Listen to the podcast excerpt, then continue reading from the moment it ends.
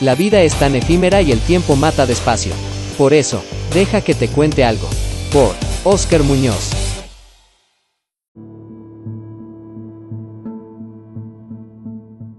Nuestro estudio de hoy es como los días de Noé. Para ello vamos a ir a Génesis capítulo 6 y leer a continuación el versículo 1 en adelante. Dice, aconteció que cuando comenzaron los hombres a multiplicarse sobre la faz de la tierra y les nacieron hijos, que viendo los hijos de Dios que las hijas de los hombres eran hermosas, tomaron para sí mujeres, escogiendo entre todas. Y dijo Jehová, no contenderá mi espíritu con el hombre para siempre. En primer lugar, vamos a ver que está el tema de la multiplicación. En Mateo 24, versículo 12, vemos que dice lo siguiente, y por haberse multiplicado la maldad, el amor de muchos se enfriará. Entonces vemos que entre más se multiplicaban los hombres, eso daba igual a más maldad. Si observamos en Génesis 6.5 a continuación, vemos que dice, y vio Jehová que la maldad de los hombres era mucha en la tierra y que todo designio de los pensamientos de ellos, de su corazón, era de continuo solamente en mal, es decir, solamente pensaban en lo malo. En segundo lugar, vemos en el versículo 2 que viendo los hijos de Dios que las hijas de los hombres eran hermosas, tomaron para sí mujeres, escogiendo entre todas. Aquí vamos a ir con el segundo punto que es los hijos de Dios. Y aquí surge una pregunta. ¿Quiénes son los hijos de Dios? Y esto por la sencilla razón de que existe un contraste entre los hijos de Dios y las hijas de los hombres ahí en el versículo.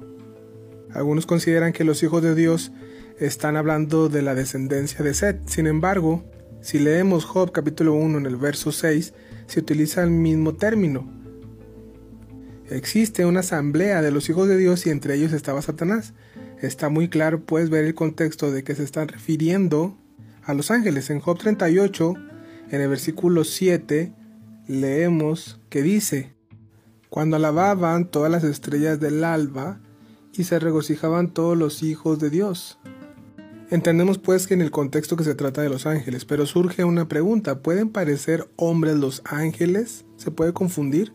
En Génesis 19 leemos lo siguiente, llegaron pues los dos ángeles a Sodoma, ahí con este joven en la calle de la tarde, y los confundieron con hombres. Dice en el versículo 4, pero antes de que se acostasen, vinieron este, los varones de Sodoma y le dijeron, ¿sabes qué? ¿Dónde están los varones que vinieron a ti esta noche? Sácalos para que los conozcamos. Y aquí viene algo bien interesante. La palabra conozcamos, que viene de una palabra hebrea, que es la palabra hebrea yadá. Y esta palabra es la misma que se utiliza en Génesis 4.1 cuando Adán conoce a Eva y engendra. Es decir, tiene a sus hijos. En este caso, conocer, pues entendemos el contexto que se refiere a tener relaciones. Entonces los hombres de Sodoma y de Gomorra querían tener relaciones con los ángeles. En el verso vemos que los confundieron con varones, con hombres. Y entendemos que querían abusar de ellos dado que en el versículo 7 y en el 8 les dice Job que tiene dos hijas, que mejor las tomen a ellas y que no les hagan este mal a estos varones que los estaban visitando para salvarlo del juicio. Y aún si existe alguna duda con respecto a que si los ángeles pueden materializarse y parecer hombres, en Hebreos 13 se nos dice no se olviden de la hospitabilidad porque por ella algunos sin saberlo hospedaron ángeles. Y da una referencia en Génesis 18 donde aquí Jehová se le aparece a Abraham y con él iban dos varones. Y bueno, por la hospitalidad de, Abraham, bueno, estos ángeles y junto con Jehová que conocemos o lo conocemos como una teofanía, a estos tres se les ofrece hospitalidad y bueno, Aquí esta unión sexual entre estos ángeles y las mujeres, bueno, ocurrió pues una alteración genética, es decir, ¿cuál fue el fruto de esta unión ilícita? Bueno, vemos en el versículo 4 que cuando se llegaron los hijos de Dios a las hijas de los hombres les engendraron hijos que en este caso fueron los gigantes.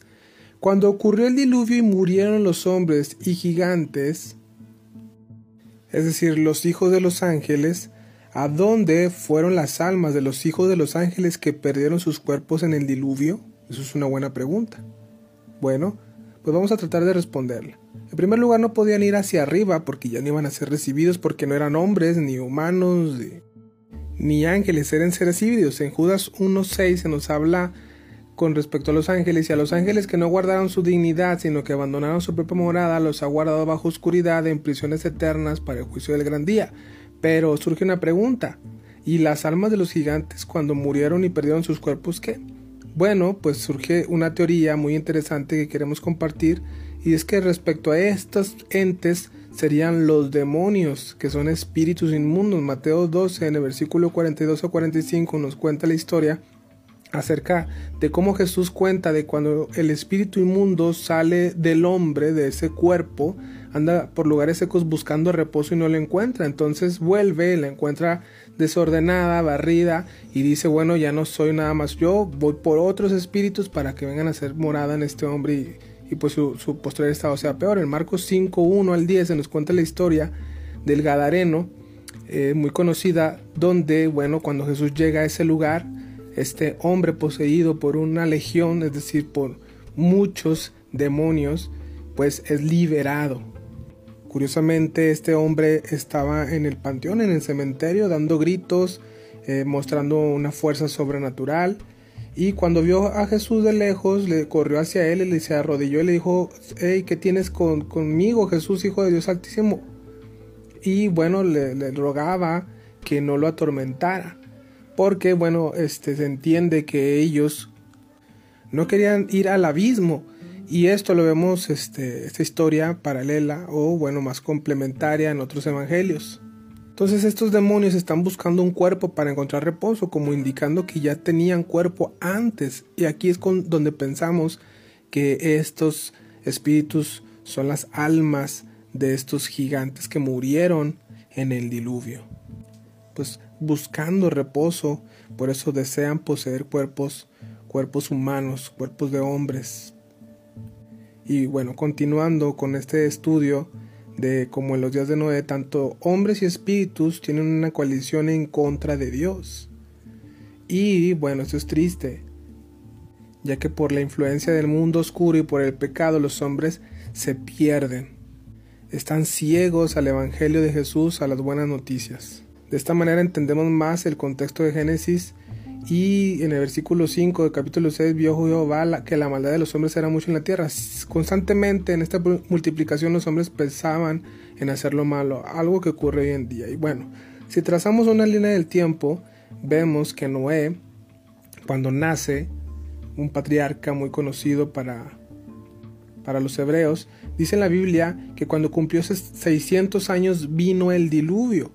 Esto lo vemos en, capítulo 7, que cuando esto ocurrió, dice en el año 600, en el versículo 11, de la vida de Noé, en el mes segundo, a los 17 días del mes, aquel día fueron rotas las fuentes grandes del, perdón, las fuentes del grande abismo y las cataratas de los cielos fueron abiertas, ocurriendo así el diluvio y acabando con toda vida.